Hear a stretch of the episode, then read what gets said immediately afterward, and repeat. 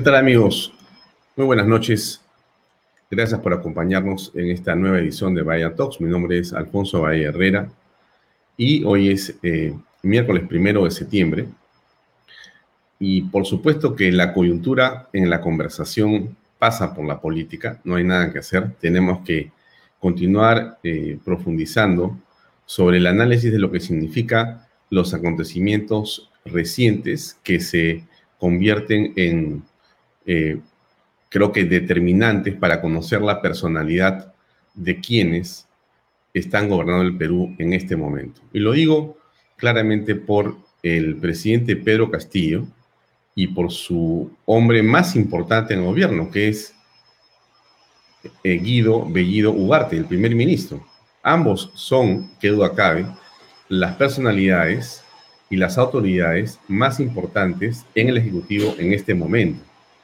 Y por eso sus eh, comentarios, sus frases, sus actitudes eh, y su pasivo tiene una importancia eh, fundamental en este momento.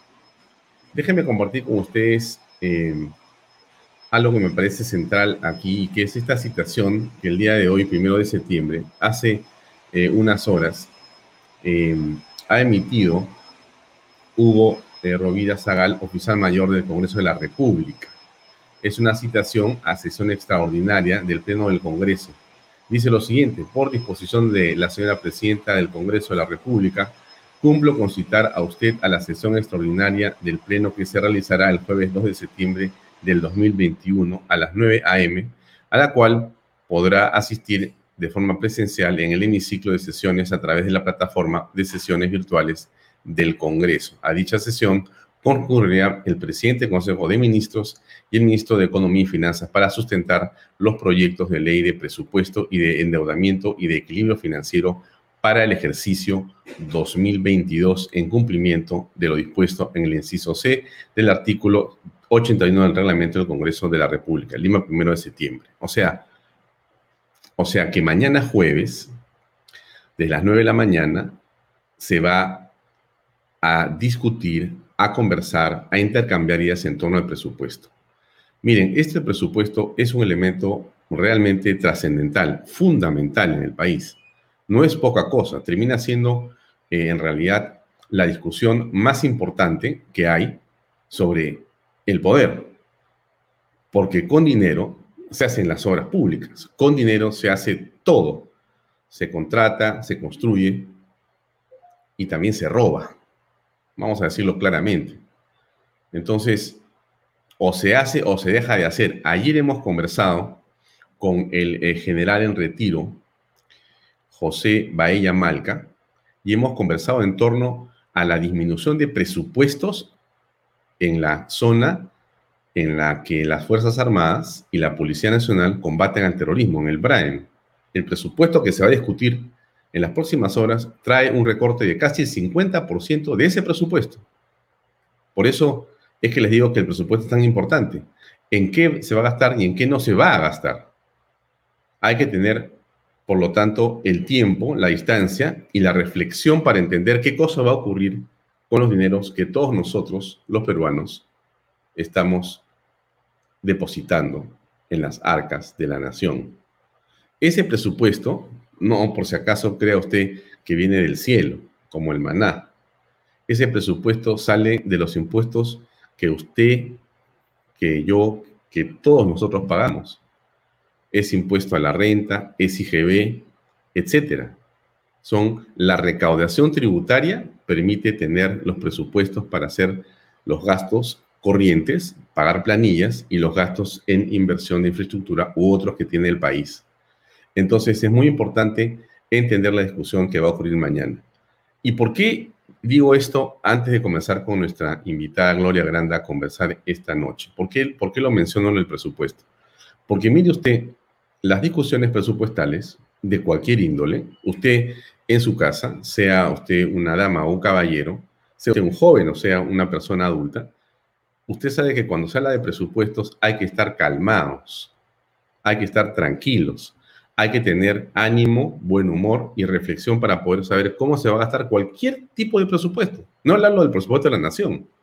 Hablo del presupuesto para la semana en la casa, el presupuesto familiar para un viaje, el presupuesto para una empresa, para un emprendimiento, el presupuesto mínimo para mis estudios, para la alimentación. Uno tiene que tener tranquilidad, prudencia, ecuanimidad para discutir los presupuestos.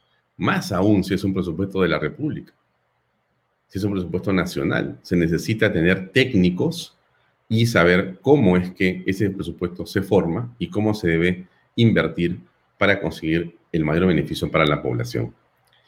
Dicho esto, em, estamos justamente en un tenor, en un ambiente absolutamente complejo con respecto a lo que pasa con el señor Guido Bellido Ugarte y también con el presidente Pedro Castillo. Miren, este es eh, el titular de La República, un periódico que podríamos imaginar o pensar que podría estar cercano a Pedro Castillo porque durante la segunda vuelta fue una caja de resonancia y fue un, digamos, em, entusiasta, difusor de los mensajes y defensor de las posiciones del señor Pedro Castillo y de Perú Libre. Hoy día le pone la República a Pedro Castillo eso que ustedes están viendo ahí. Gobierne, señor presidente. Resuelve la crisis del gabinete, cosa que el presidente no hace. Está con el ministro de Trabajo que sí, que no, que sí, que no, que sí, que no, de una manera y en una forma que realmente solamente contribuye a un caos mayor eh, porque no toma una decisión. ¿no? Eh, la Expreso, perdón, Expreso, eh, un periódico que más bien es de una oposición clara a este gobierno desde siempre, habla sobre la otra noticia que es fundamental, los 35 meses de prisión que la Fiscalía Anticorrupción ha pedido como cárcel efectiva para el secretario general de Perú Libre, el señor Cerrón, por el mal uso de dinero durante su gestión como gobernador de Junín. Están hasta el cuello. Cerrón, Bermejo, Bellido, Dina Boluarte, hasta el cuello. Y todavía esa investigación no toca a Pedro Castillo, pero podría ser. Todo esto es la coyuntura en la cual nos encontramos ahora y que hace muy complicada la conversación de mañana en el Congreso de la República. Pero en fin, estos son un poco, este es el escenario y esto es lo que queremos conversar con Gloria Granda, que es una periodista que tiene una enorme versación en el análisis político, en el análisis de la actualidad local e internacional y que nos acompaña esta noche para conversar en torno a estos temas. Vamos a invitar a Gloria, que debe estar con nosotros aquí. Gloria, muy buenas noches, gracias por acompañarnos. ¿Cómo estás? Encantada. Gracias, Alfonso, por la invitación. Encantada de estar en tu programa una vez más. Eh, Gloria, eh, yo he hecho una introducción un poco larga, discúlpame por la introducción, pero me parecería que había que poner un contexto para la conversación. Y entonces, eh, comencemos quizá em, por lo último que ha, ha, ocurrido en las últimas horas, ¿no? dicho todo lo que he comentado, que no es poco ni, ni necesariamente bueno, sino por el contrario, muy preocupante, hay otro tema, Gloria, que sí yo quisiera tu eh, comentario específico y para ello déjame poner un video de dos minutos de la eh, periodista Carolina Bayona que anoche estuvo aquí en Bahía Talks y que dijo algo al final de la entrevista que me parece de una gravedad, una gravedad enorme, que los medios aún no han tocado, pero yo quisiera que la gente que nos escucha ahora ve el video, dura un minuto y medio más o menos, y después te robaría tu comentario. Escuchemos, por favor.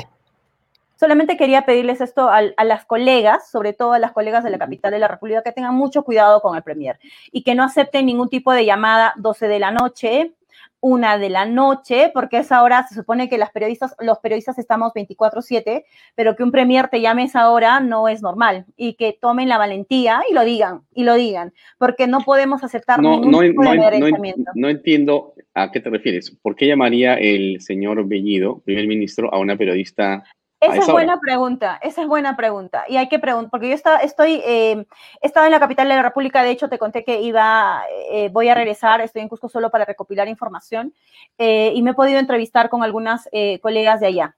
Obviamente que no puedo decir quién, porque son ellas las que tienen que tomar la valentía y no es una, son dos hasta tres que me han contado este incidente y yo les he dicho, pero ¿por qué no has grabado? Porque no había otro celular, no tenía mi iPad, no te, bueno, mal. Estas llamadas a las que tú te refieres, lo denuncien estas llamadas a las que tú te refieres tienen que ver con temas eh, de la agenda política o laboral o son de otro tipo? A mí me han indicado que no, que llamaron, eh, dos de ellas me indicaron que llamó por de la nada y se sorprendieron. Entonces, eh, hay que preguntarle a, a Bellido, lo, primero que pueden, si es que están en la capital, yo mañana mismo yo se lo preguntaría, o hay una investigación de apología al terrorismo en la cual soy testigo, por la cual he decidido no llamar a Bellido, ¿no? Porque además eh, soy testigo, entonces es una decisión que yo he tomado, pero si estaría en la capital, mañana mismo le preguntaría eso. Así que les encargo a los, a los colegas sobre todo mujeres, que le pregunten si Bellido ha llamado a periodistas después de las 12 de la noche y cuál es el motivo. Y si hay alguna periodista que tome la valentía y que lo diga, que lo diga porque esto no se puede permitir. Un premier llamando a esa hora a una periodista no me parece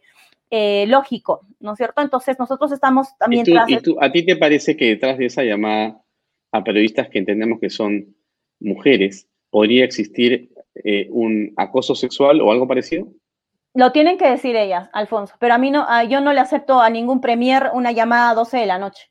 Uno tiene, eh, es cierto que puede estar en un accidente, podemos estar trabajando todo el día, pero un premier que te llame a 12 de la noche, ¿cuál es el motivo? Eso era lo que dijo la periodista Carolina Bayona ayer. Eh, Gloria, tu comentario, por favor. Bueno, es inaceptable ¿no? Es inaceptable que eso esté ocurriendo con periodistas, porque eh, yo escuché toda la entrevista que le hiciste a la colega Bayona, dicho sea de paso, me parece una mujer valiente, porque se necesita valentía cuando siendo periodista te enfrentas al poder, ¿no? Y ella se está enfrentando al poder. Y también yo creo que debería pedir algún tipo de, eh, de medidas de seguridad a la fiscalía, porque no es fácil. Cuando simplemente ejerces el periodismo, y te enfrentas al poder, incluso tu vida puede correr algún tipo de riesgo. Lo digo desde aquí. Es inaceptable que alguna periodista o algún periodista también reciba algún tipo de llamadas a, altas horas de la noche. Y lo que dice la colega Bayona, porque repito, escuché ayer toda la entrevista, Alfonso, es que eh, se ha identificado a una reportera de televisión y a una reportera de un medio de comunicación escrito. Yo creo que es el momento que nosotros, los colegas, de, alguna forma también hagamos eh, denuncias concretas y pertinentes, ¿no? Cuando se producen.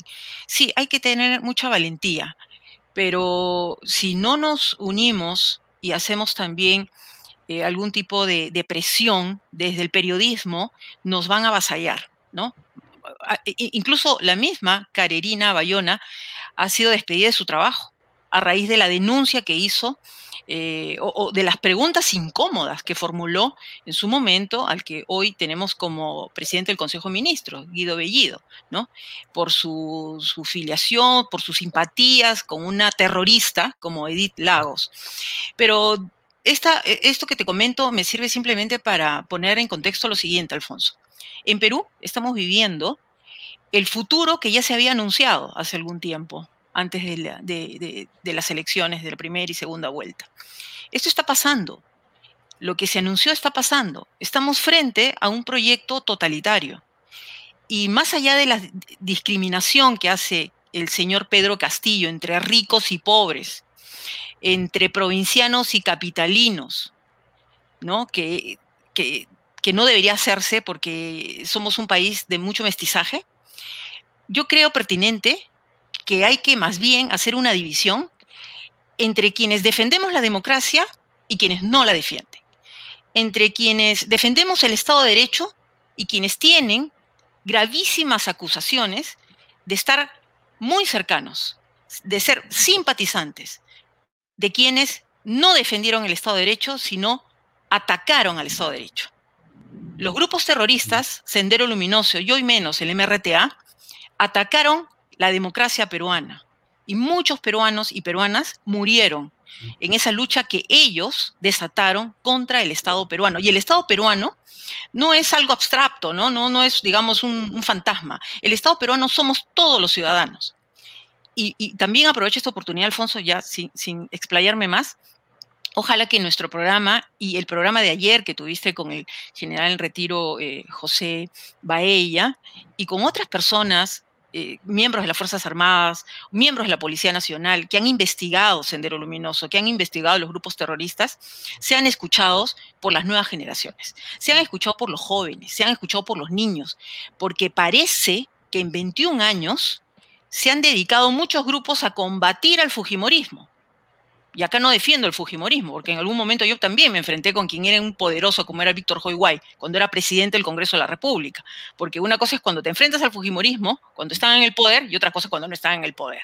Entonces, se han dedicado a atacar al Fujimorismo y se han olvidado que lo que tenemos que atacar es a quienes están fuera, fuera de la política, quienes buscan usar las herramientas de la democracia para poder atacar la democracia atacar el Estado de Derecho y nos atacan a todos. Esa es la lucha que tenemos que librar, la lucha política, la lucha en las universidades, que los muchachos, que los jóvenes, las chicas, los, niños sepan que con los terroristas no se negocian las libertades.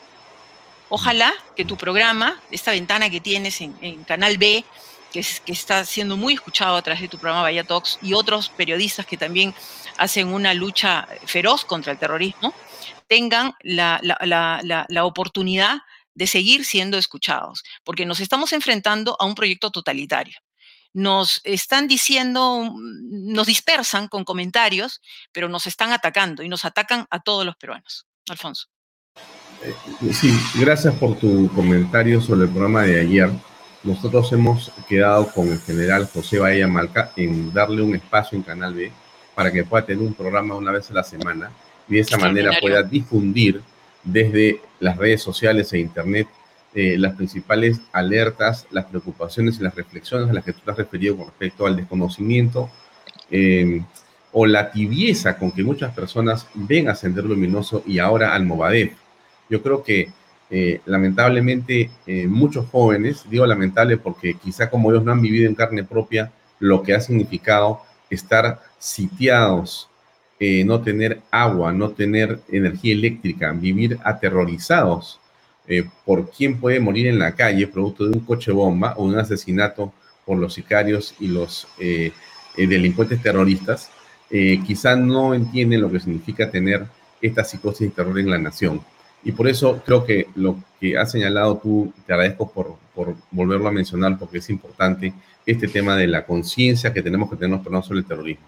Ahora, Estamos, Gloria, porque esta pregunta parece un poco tonta, pero en fin, de eso se trata, de ver si realmente estamos preguntando las cosas bien o mal. ¿Estamos frente a un gobierno terrorista? ¿Estamos frente a un gobierno de sendero luminoso? Estamos frente a quienes defienden a Sendero Luminoso, estamos frente a quienes tienen tolerancia con el Movadef y Movadef es Sendero Luminoso. Estamos quienes piden eh, escarcelación para Abimael Guzmán, y Abimael Guzmán no es un líder revolucionario, es el jefe del grupo terrorista Sendero Luminoso Partido Comunista del Perú. Es quien desató la, la guerra contra el Estado peruano el 17 de mayo de 1980. Es la cabeza intelectual, es el cerebro del grupo terrorista Sendero Luminoso. Y, y, yo creo que hay un, hay, junto a desinformación hay desconocimiento. Como ciudadanos nos tenemos que preparar y esta es una labor de los periodistas también, ¿no? Porque no solo llevamos información, también tenemos que ser una especie de apostolado, si quieres. Y si no tenemos toda la información, buscar entrevistar a las personas que sí saben para mantener informados a la sociedad civil. Si tú te vas a Italia y pides la escarcelación de algún líder del grupo terrorista Brigadas Rojas, mira, te empapelan en, horas por apología al terrorismo. Y en Perú nos estamos acostumbrando, se ha normalizado, escuchar a grupos que piden libertad para los terroristas, los líderes terroristas, ¿no? Y eso está mal, eso es incorrecto. Y, no y tenemos al presidente del Consejo de Ministros investigado por apología al terrorismo por lavado de activos. Tenemos a ministros como el señor Maraví, ministro de Trabajo, que tiene prácticamente un prontuario. ¿no? Y, si, escucha esta entrevista, que lo sepa. Somos muchos periodistas que no podemos callar frente a lo que pasa en nuestro país. ¿Qué hacemos? ¿Qué hacemos desde el periodismo? Denunciar, hablar, informar, estar poniendo el dedo en la llaga de forma permanente para que la sociedad civil se movilice. Pero hay que recordar, y mis respetos también, a los peruanos que están saliendo a las calles a protestar. Semana tras semana, fin de semana tras fin de semana, están saliendo familias. Yo he visto familias que salen y protestan, haciendo escuchar su voz. Yo creo que tendría que ser una movilización de todos los peruanos que creemos en la democracia y que respetamos las leyes y respetamos la constitución. Porque la constitución, incluso, mira, ¿cómo es? Nos hemos acostumbrado ya a escuchar que estos personajes hablen de convocar a una, una, asamblea constituyente, de reformar, no, perdón, ni siquiera reformar, ¿no? De, de, de, instalar una nueva constitución, cuando eso no está permitido. O sea, nos anuncian prácticamente que un golpe de Estado, si eso no está permitido y lo siguen diciendo, entonces, ¿qué debemos hacer desde la, desde la sociedad civil? Denunciar permanentemente, informar a los jóvenes y decirles que lo que están haciendo estas personas es incorrecto. Eso es ilegal, eso no se puede hacer. Tenemos una constitución y dicen, no, que es la constitución del Fujimorismo. Señores, esa constitución del 93 fue aprobada por un Congreso Constituyente y sometida a referéndum, aprobada por los peruanos en mayoría.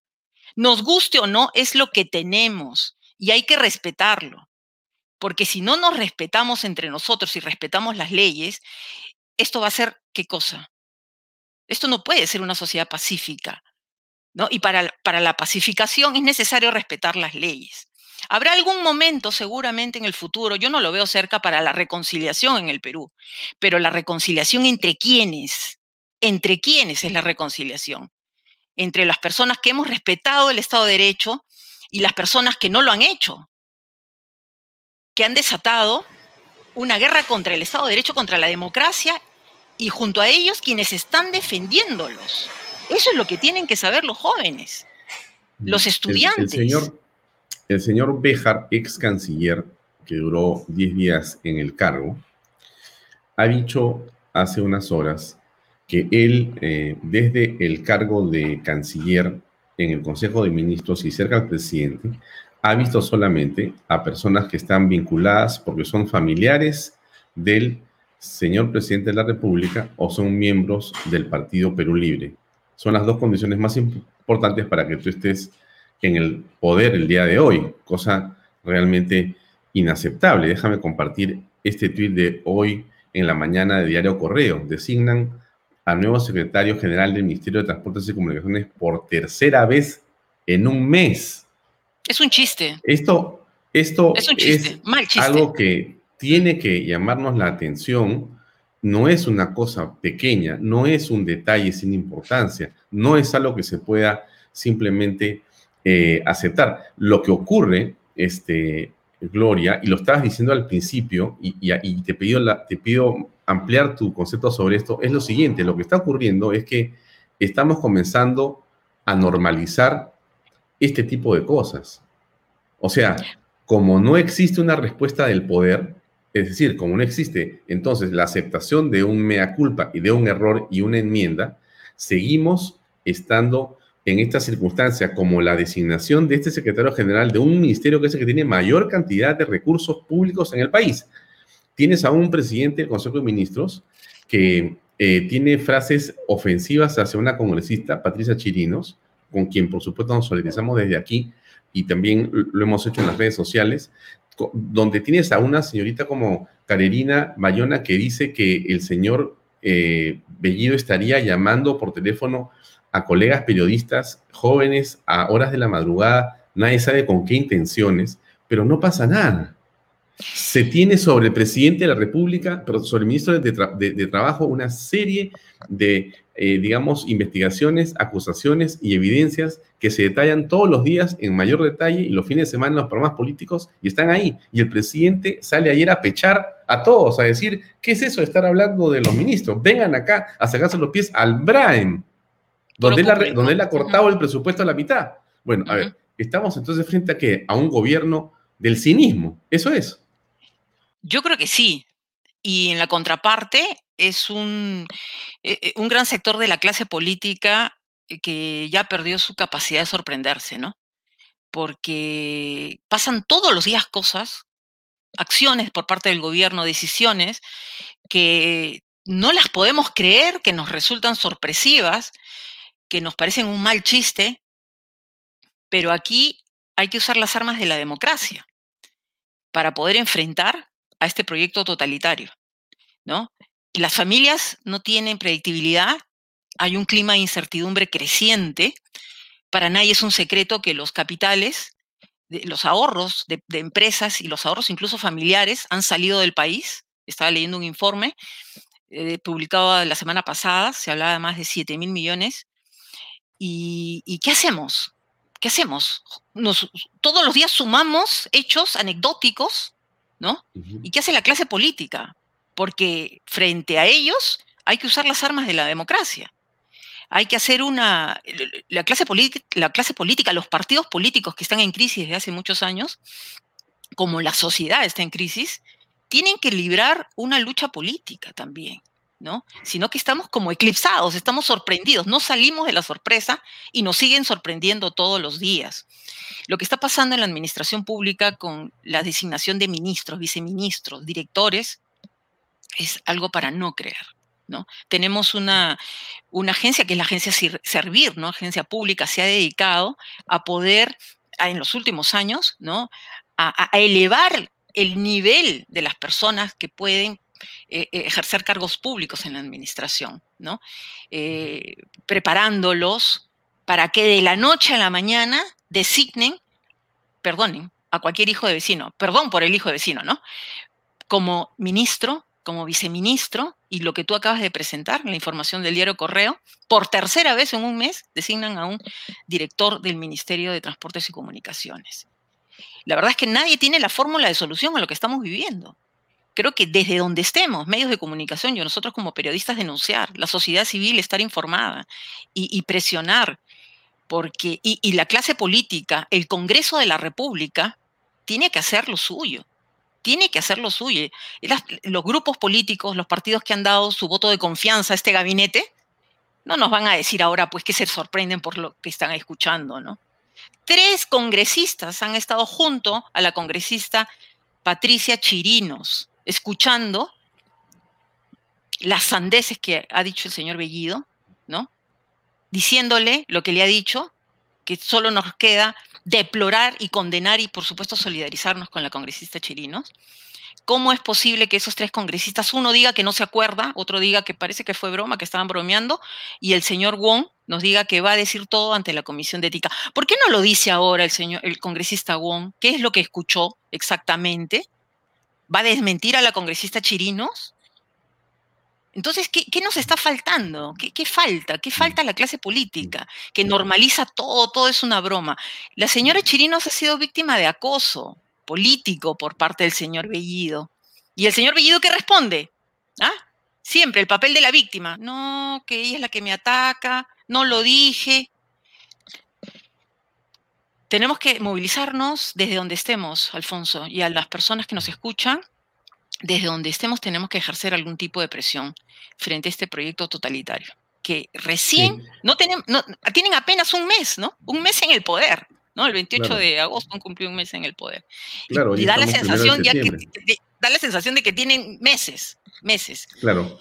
Eh, eh, no podemos echar por la borda el futuro del Perú, porque es el futuro de todos, el futuro de nuestros hijos, es nuestro país. Se lo, damos, se lo damos en bandeja de plata a este grupo de personas que ni siquiera podríamos decir que son inexpertos e improvisados. No. Así es. Ellos son la cara visible de un proyecto totalitario que no llegó al poder por las armas y ha llegado por otra vía al poder. Claro, lo que está ocurriendo también, eh, Gloria, es que la velocidad de perjuicio, la velocidad de destrucción, la, cantidad de decisiones mal tomadas del presidente de la República en este mes, del señor Bellido y de quienes nos acompañan en la toma de decisiones, es tan grande que más bien la impresión es que fueran meses o hasta años los que están en el gobierno, pero son apenas 30 días, que han sido los días seguramente más tumultuosos y más vergonzosos en la historia del Poder Ejecutivo en el país. No recuerdo exactamente en qué otro momento en la historia ha habido un caos de esta naturaleza con tantos funcionarios que entran y salen eh, sin ningún tipo de preparación y sin, digamos, las condiciones o los currículums indispensables, porque, como bien decía el defensor del pueblo, y como bien decía el Contralor de la República, no es, no, es, no es un asunto menor la formación profesional de una persona que trabaja para el Estado. O sea, no es, no es eh, un requisito excesivo, no es que la norma esté hecha para favorecer y excluir a los que no han ido a la universidad. No es de que, pucha, pero no seas tan exigente, pues, o sea, déjalo que trabaje si es una persona honesta. No se trata de eso. Lo que dicen estos funcionarios, y que me permito recordar en esta conversación contigo tan interesante, que la formación profesional es indispensable para garantizar un mínimo de servicio público, porque lo que hace alguien que trabaja para el Estado es dar servicios públicos, porque el Estado está para eso, para servirnos a nosotros, a las personas. Y si esas personas o funcionarios no tienen ese eh, mínimo de formación, entonces la pregunta es, ¿cómo se va a dar un servicio público? ¿Cómo se va a poder pensar, desarrollar, planificar la gestión del Ejecutivo? Eh, la implementación de una política, cualquiera que sea esta pública, si es que no se tiene un mínimo de conocimiento y de formación profesional, que sea experiencia y que sea también en educación. Entonces, no es que el, Estado es de unos y que yo como he ganado, ahora me corresponde a mí poner a los míos y a los demás los voy a sacar porque, bueno, yo gané, como dice eh, Bellido, o como dice el señor Pedro Castillo, ¿no? Castillo dice, bueno, no, porque los ministros finalmente pues quieren poner, quieren meter a su gente, dice. No es mi gente o tu gente, es la gente que tiene que servir al Estado desde la mejor posición profesional que sea. Ese es no el solo es formación profesional, y no solo es formación profesional, es experiencia, es no tener investigaciones de las como las que tienen, pues, ¿no? Cuando tú vas a pedir un trabajo como asistente de gerencia, te piden antecedentes policiales, te piden antecedentes judiciales, hacen una preselección, otra selección, te, te entrevistan en varias etapas y ahí van a decidir todavía si calificas. Y para ser ministro del gobierno del señor Pedro Castillo, como lo dijiste hace un momento, basta ser el primo, el amigo, haber apoyado Perú Libre, ser cercano a Cerrón, ¿no? Ser cercano a Cerrón. Esos son los únicos este, títulos que hay que tener. Se olvidaron de la formación profesional, se olvidaron de los antecedentes, ya parece una broma de muy mal gusto lo que estamos viviendo en el Perú. De muy mal gusto. Tú sabes que, tú sabes que para, para puntualizar algo que tú has señalado y que no quiero que se me pase, tú sabes que el otro día estaba en, un edificio corporativo en Surco y fui a ver a un amigo y cuando salgo del ascensor veo una puerta con un nombre en la puerta un poco enigmático, ¿ya? Eh, entonces le pregunto a mi amigo, en esa, en esa compañía que está esa puerta, ¿qué cosa hacen? ¿No? Porque tiene un nombre un poco extraño, ¿no? Me dice, eh, ahí hay un detector de mentiras, Alfonso. ¿Un qué le digo? Como en las películas? Sí, me dice, esta empresa tiene detectores de mentiras, o sea, hace eh, análisis sobre lo que tú dices. ¿Y para qué es eso? Le digo, eso se ve, eso debería estar en el Estado. No, esta es una empresa privada que lo que da es el servicio a ciertas compañías corporativas, correcto, a ciertas empresas corporativas, cuyos ejecutivos lamentablemente tienen que pasar por aquí. Porque, como te imaginarás, hay ciertas decisiones en el corporativo que tienen enorme trascendencia. Y para contratarte, ¿no es cierto? Tienes que estar seguro de que tú no estás mintiendo, no solamente porque tú lo dices, sino porque efectivamente hasta no, no son estándares locales, son estándares internacionales. O sea, ya pasó por el detector, sí, todo bien, perfecto. Ok, entonces ese cheque está puesto, podemos continuar conversando sobre lo demás de tu currículum o tus habilidades. Para una empresa privada, ¿no? yo lo, recordaba porque tú decías, pues, este, no es que son mis amigos, no es que, que, yo lo quiero, no es que es poco importante la formación. Vas a, a manejar decenas, cientos o miles de millones de soles de todos los peruanos. Vas a tomar decisiones que van a trascender. ¿Cómo no te van a pedir un mínimo de formación, un mínimo de experiencia, un mínimo de capacidades éticas? No, nada, aquí basta que tú seas el sobrino del presidente. Ya está tu puesto ahí. Hay un error en la concepción del Estado, porque creo que estas personas no sabían lo que era el Estado. Por supuesto que no, por supuesto que no. Pero sabes qué, yo te estaba escuchando y, estoy recordando lo siguiente. nuestros ciudadanos tienen que cada vez participar en las decisiones de sus gobiernos locales. Tienen que fiscalizar el dinero que es su dinero, es nuestro dinero. En mi distrito, yo tengo que estar enterada de lo que está haciendo mi alcalde, cómo se está distribuyendo la plata que también es mía y es de mi vecino. Entonces, esa, ese desinterés que ha habido hace muchos años, esa, ese olvido, esa indiferencia, tiene que ser revertida, creo. De alguna forma, y esto no necesariamente nos hace participar en política partidaria, sino estar enterados, saber que nosotros los ciudadanos tenemos el poder, tenemos el poder de juntarnos y de, de vacar a un alcalde, de vacar a un presidente también a través de nuestros representantes. El señor eh, Guido Bellido, el señor Pedro Castillo nos han dicho todo este tiempo y nos siguen diciendo que ellos representan al pueblo. ¿Y tú, Alfonso, y yo no somos también del pueblo? Las personas que nos escuchan también no son del pueblo. Y nosotros tenemos, hemos llevado a nuestros representantes al, nuestros representantes los hemos llevado al Congreso. Y es ahí donde están los representantes del pueblo. El señor no puede hacer un gobierno de qué, de referéndum todos los días. Cualquier decisión la va a someter a referéndum de 33 millones para que solo él y nadie más que él tenga las respuestas del pueblo. Mm. No puede ser, pues es inaceptable lo que le dice y mucha gente, y estoy segura que mucha gente que te escucha y que nos escucha en otros medios, la tiene clara la tiene clara el grado de demagogia y de populismo con los que nos están, con la que estamos siendo gobernados. Pero hay otras personas que no lo tienen claro. Y a esas personas son las que tenemos que llegar, desde la política, desde los medios de comunicación, desde donde sea, para evitar que estas personas sigan avanzando, porque el futuro de nuestro país está en serio riesgo desde hace mucho tiempo. claro. Y ahí, eh, Gloria, eh, tienes otro tema que me parece también muy importante, que es la forma en que se participa en política, ¿no? Y esa participación política eh, pasa hoy día por muchos medios, por muchos medios y de muchas maneras. El Congreso, a través de nuestros representantes, es una manera como podemos participar porque ellos nos dan información, nos representan. uno puede escribirles un correo electrónico, pedirles una cita, hablar con ellos, ellos hacen visitas inopinadas en nombre de ciudadanos a entidades públicas o privadas inclusive para poder actuar de una u otra manera. Pero el Congreso tiene su propia hermenéutica, su propia dinámica, tiene su manera, tiene sus tiempos. Y eso es algo que tenemos que también entender que no es exactamente como quisiéramos, es como puede ser, con las limitaciones que tiene, con los aciertos y con los errores.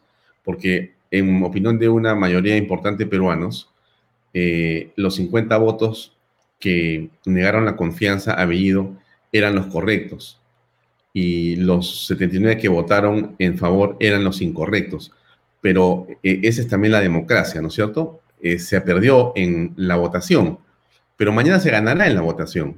Entonces, a los que son minoría, esa es la parte que no entiende Pedro Castillo ni el señor Guido Bellido, ¿no? Ni el señor Cerrón las democracias que son sólidas y las democracias que se proyectan y que le dan finalmente eh, beneficio y bienestar a sus ciudadanos son aquellas en las que las minorías pueden ser mayorías.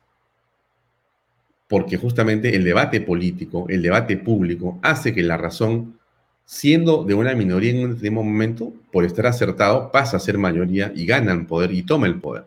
Pero no para vengarse sino justamente para proponer esa política que la mayoría eh, ahora necesita. Entonces, en el país eh, estamos eh, asistiendo a un debate político, un debate congresal, donde las posiciones, yo estoy seguro que con el pasar de los días van a cambiar. Quienes han dado, tú hacías referencia a la votación de la confianza por Bellido. Esa votación yo creo que es algo que por razones X, Y y Z, lamentablemente, un grupo de congresistas, básicamente de Acción Popular y Alianza por el Progreso, le dieron la confianza y con su voto ayudaron a crear la confianza al gabinete Bellido.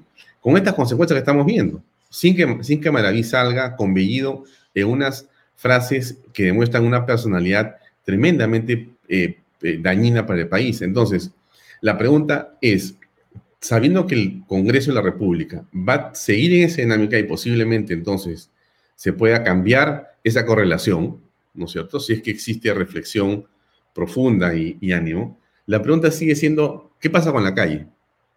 Para comenzar, ¿no? Porque la calle ha cumplido un papel importante, Gloria, y lo sigue cumpliendo. Yo siento que como pocas veces en la historia, una parte importante de la población ha decidido hacer sentir su voz porque quizá el Congreso no les alcanza, quizá los medios no les alcanza, quizás las redes no les alcanzan.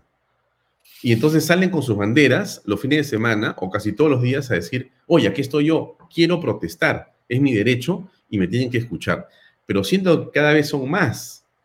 ¿Cómo ves tú esa expresión ciudadana en las calles de diferentes ciudades del Perú? Bueno, las movilizaciones van a seguir, por lo que escuchamos y advertimos. Eh, de, los anuncios que están haciendo quienes convocan a las marchas. Y no nos pueden decir que son solo marchas de los fujimoristas o de determinado sector político. Aquí hay muchas familias que no se identifican con partidos y salen a protestar contra el gobierno del señor Pedro Castillo y compañía. Yo creo que esto va a seguir, pero hay que aprender de las lecciones que nos da la historia y nuestra historia reciente también nos dice que las calles salieron a marchar y a apoyar, ¿se acuerdan ustedes? A Vizcarra, ¿no? Al señor Vizcarra. ¿Dónde están esas personas que convocaron a esas marchas que terminaron como terminaron con dos muertes de, jóvenes, de dos jóvenes? ¿Dónde están esas personas que protestaron contra una decisión legítima del Congreso de la República? ¿Dónde está el señor Guzmán? ¿Dónde está la señora Verónica Mendoza? ¿Dónde están esas personas que hablaban de, un golpe de Estado, que se fueron contra el Congreso de la República, cuando todos sabemos, yo creo que a estas alturas todos sabemos que nunca hubo un golpe de Estado, que fue vacado el señor Vizcarra y que por la sucesión natural que, estipula la constitución política del Perú, debió asumir quien ejercía en ese momento la presidencia del Congreso, el señor Manuel Merino. ¿ah? Y duró una semana y días en el cargo por las marchas que hicieron, por las protestas, por los daños materiales que causaron y por supuesto por la muerte de dos personas. Estas marchas de ahora, estas marchas de ahora que vemos, son marchas pacíficas. Las que vemos son marchas pacíficas. Las personas utilizan y hacen ejercicio de su derecho a la protesta y no están de acuerdo y salen a protestar. Alguien me decía, ¿y, y el periodismo no debería de mantener una posición imparcial?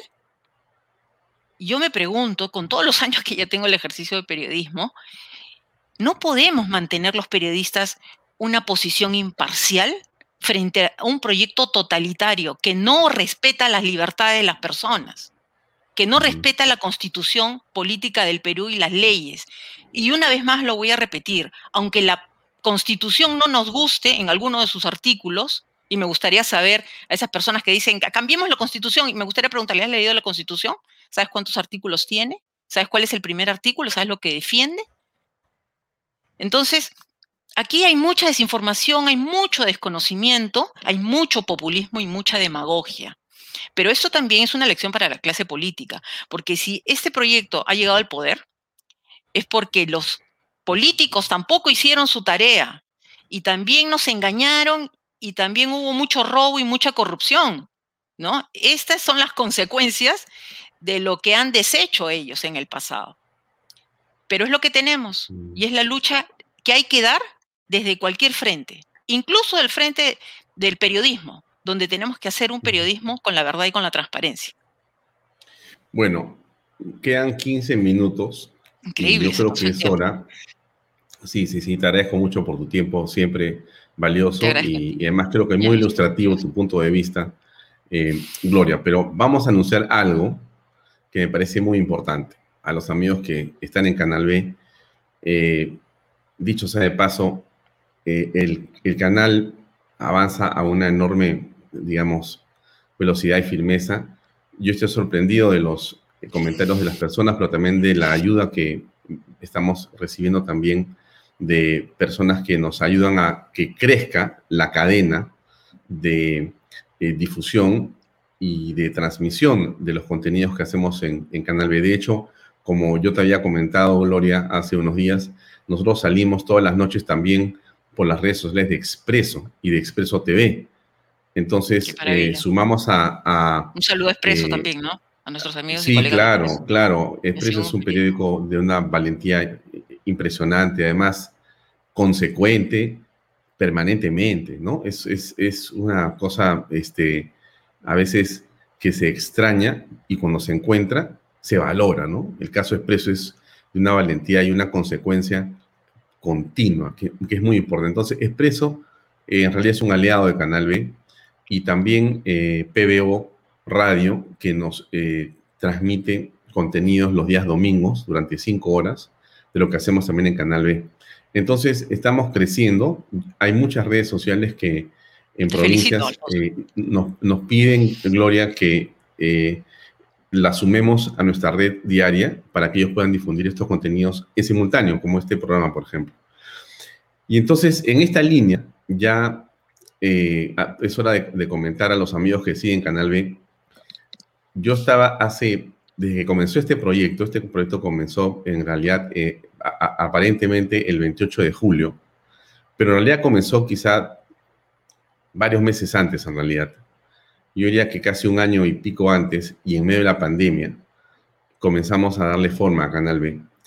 Y siempre eh, he tenido la intención de poder trabajar con personas de enorme calidad y por eso fue, y lo, lo, digo, lo digo ya a los amigos que nos están escuchando, que yo insistí en varias oportunidades con Gloria Granda, quien esta noche es nuestra invitada, eh, para que Gloria se sumara a Canal B, que nos apoyara en Canal B, que pudiera estar con un programa como yo le dije a ella, como el que tú quieras, Gloria, eh, a la hora que quieras, en, en, la manera que sea mejor para ti y el tiempo que puedas disponer para conducir algo dentro de nuestra parrilla de contenidos y con tu, eh, digamos, forma de ver las cosas que compartimos, con tu criterio y con tus principios, eh, poder seguir haciendo lo que hemos querido siempre, Canal B, que es básicamente eh, ayudar a las personas a entender el proceso político en el país. No es fácil, no es fácil. Miren, yo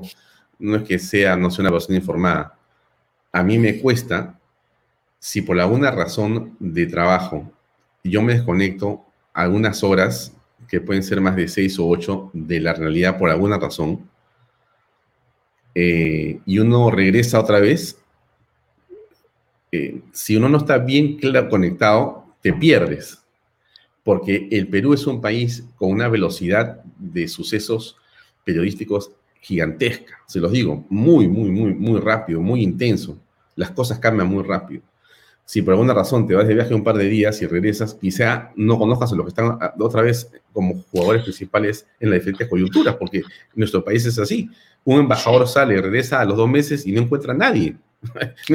Oye, pero yo no estoy ministro, no estoy presidente, no, está, no hay nadie. No, no hay nadie, ya no hay nadie otra vez. Pero ¿qué país es este en el que estamos? Entonces, yo le dije a Gloria, para, para dejarla hablar a ella ya, Gloria, tienes que hacer algo, tienes que hacer algo. Entonces, Gloria fue también eh, nos recibió con mucho entusiasmo en lo que le contábamos, estuvo muy atenta a lo que hacíamos, ¿no? Y, le dije, bueno, Gloria, cuando quieras, ¿no? Lo antes que puedas, incorpórate haciendo algo, pues aquí en Canal B. Así que Gloria va a estar con nosotros desde la próxima semana, eh, en un horario que es estupendo, que es en, al mediodía, con un programa de una hora, y no les cuento más, para que ella cuente lo que viene, pero yo simplemente decirles que me siento muy, muy feliz, realmente eh, me siento absolutamente happy, happy, recontra happy, porque creo que personas de del valor de, Gloria Granda se incorporan a, programas como el de Diana Seminario, como el de Fernando Sillonis, como los chicos eh, eh, eh, Ferrecho de Societatis, como el programa de Juliana Calambroyo, como el del padre Gaspar de los días viernes y como los otros que estamos haciendo y que estamos seguros que pronto también con Pancho Tudela vamos a mejorar todavía más los contenidos. Así que, Gloria, estás bienvenida, bienvenida y cuéntanos qué va a pasar a partir del lunes, por favor. Gracias. Lo primero, yo quisiera compartir con nuestros amigos que estoy muy feliz. ¿ah? Creo que la, feliz soy yo por esta invitación, esta convocatoria. La verdad es que no lo pensé mucho. Eh, Canal B, Alfonso y todo el equipo directivo eh, me están dando esta confianza que va a ser respondida, por supuesto, con mucho trabajo. Es una, es una alianza que tenemos con Canal B de sacar adelante también la programación y de apoyar con un granito de arena desde nuestra trinchera. ¿no? Arrancamos el lunes los invito desde ya, el lunes al mediodía a, nuestro programa Libre Expresión, donde vamos a hablar no solo de política, que es lo que nos gusta mucho, sino vamos a hablar de muchos temas. Vamos a hablar desde política hasta deporte, pasando por temas sociales, pasando por temas económicos, pasando por temas que a usted le van a interesar también, ¿no? Temas cotidianos, problemas cotidianos que tenemos en la sociedad. Eh, yo soy una enamorada del Perú, como muchos de ustedes, estoy muy segura, enamorada de mi país. ¿ah? Suena a veces una frase trillada, pero así fue criada, así fue criada por quien fue mi, mi, padre, fue mi abuelo. Mi padre murió cuando yo era muy niña, entonces nos crió mi abuelo. Y mi abuelo era un hombre enamoradísimo del país, ¿no? Entonces yo aprendí a leer con él y a querer el país y yo recuerdo que él me hablaba de Perú y yo me imaginaba que era el país más grande del mundo siendo niña, ¿no? Amo mi país, mis hijos están aquí, yo quiero ser enterrada en mi país, yo no me quiero ir de mi país y por supuesto quiero que nuestro país crezca y que sea bien gobernado. Y desde esta trinchera del periodismo y esta oportunidad que nos da Alfonso a ella, Vamos a seguir con ustedes si ustedes lo permiten, por supuesto, y los invito a acompañarnos. La verdad es que y los medios digitales ahora es un mundo maravilloso, podemos estar más cerca de ustedes, no dependemos ¿ah? de los grandes medios de comunicación como era antes cuando yo empecé el periodismo, eh, ¿no? yo trabajé en una agencia de noticias internacional, he hecho siempre prensa extranjera, pero eh, cuando entré a la radio, en Radio San Borja, que también me dieron la oportunidad de estar cerca del público, descubrí lo maravilloso que es la radio. Y ahora, en los últimos tiempos, he descubierto lo maravilloso que son los medios virtuales. Y claro, las personas de nuestra promoción, Alfonso, hemos visto el desarrollo tecnológico en los últimos años, hemos vivido todos esos cambios. Y es sorprendente y saben que es, es cautivador, ¿no? Cada vez me siento más enamorada de estos medios digitales porque lo fundamental es entrar en contacto con las personas. Entonces yo también los invito a participar. La verdad es que somos seres perfectibles, ¿no? No, no, no tenemos, por supuesto, la verdad, no somos dueños de la verdad. Y con todas las limitaciones del caso, lo único que queremos hacer es un trabajo de calidad cada día. O sea que desde ya perdonen nuestros errores, pero eso sí, acompáñenos. Acompáñenos desde el próximo lunes al mediodía en libre expresión a través de Canal B y de todas las redes sociales de Canal B. Vamos a estar conectados. Agradecemos, por supuesto, el apoyo que nos da Diero Expreso que difunde el programa de Bahía Talks, estamos llegando. Ustedes nos van a poder seguir por, por, por, Canal B, por la página web de Canal B, por Facebook, nos pueden seguir por Instagram, nos pueden seguir por, por Twitter. En realidad, estamos cada vez más cerca. Gracias, Alfonso, nuevamente. Admiro mucho el trabajo periodístico de, tu padre, siempre lo he admirado. Me da mucho gusto que no solo tú estés muy comprometido con los medios de comunicación y el periodismo de calidad, sino también a la nueva generación de los Baella. Bueno, sí, efectivamente. Gracias por la mención a Alfonso Baella Mato, mi hijo. Em, bueno, hay una presentación que es la introducción a tu eh, programa, que dura unos segundos bueno, que ha sido editada por Alfonso, y me gustaría mostrarla porque creo que va a sonar mucho desde la próxima semana, pero es bueno darnos este espacio para hacer una primicia, para dar una primicia. Así que déjenme mostrarla para que, todos puedan compartir eh, qué es lo que va a tener como introducción a su programa Gloria Aranda desde la próxima semana, de lunes a viernes, de 12 del día a 1 de la tarde. Aquí va, amigos.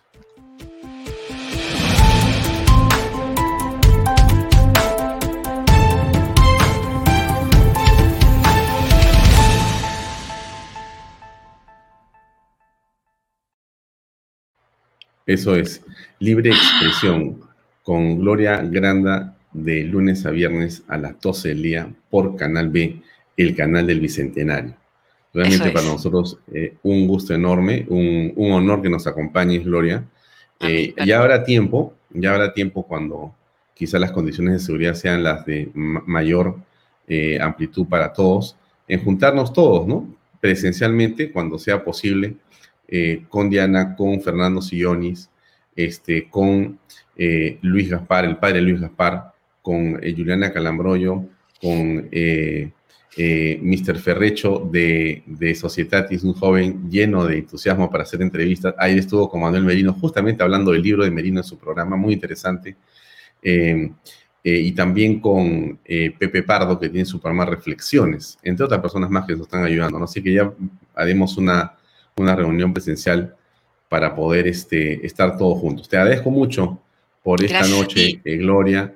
Gracias y estamos muy entusiasmados en esperar el día viernes, el día lunes, perdón, que va a ser el, lanzamiento a las 12 del día. El lunes va a ser un día muy importante y estamos seguro que va a ser un programa estupendo. Así que te deseamos el mayor de los éxitos, el mayor de los éxitos será un, excelente día. Nos vemos en esa oportunidad. Listo. Gracias a, ti. Gracias por acompañarnos. Gracias, amigos. Hasta la próxima. Gracias. Gracias, gracias. Muy bien, amigos. Era eh, Gloria Granda, nuestra colega eh, periodista que, como reiteramos, desde la próxima semana, desde el lunes de la próxima semana, estará con nosotros en un nuevo espacio que eh, va a conducir y producir aquí en Canal B. El programa se llama Libre Expresión y es eh, un programa de contenido de actualidad, de contenido político, económico, de salud, eh, etcétera, ¿no es cierto? Que va a ser conducido íntegramente por Gloria Granda y que tendrá a invitados que Gloria y su equipo va a decidir y definir en cada oportunidad. Para nosotros va a ser una enorme eh, satisfacción tenerla en Canal B, eh, donde seguimos sumando a talento peruano, generando el mejor contenido para que usted tenga una alternativa informativa en su teléfono celular, en su computadora, a través de Internet. Así que nada más, hoy me despido, le agradezco mucho por su tiempo, por acompañarnos en Vaya Talk y será hasta mañana a las 7 en punto en una nueva edición de este programa. Gracias y muy buenas noches. Permiso.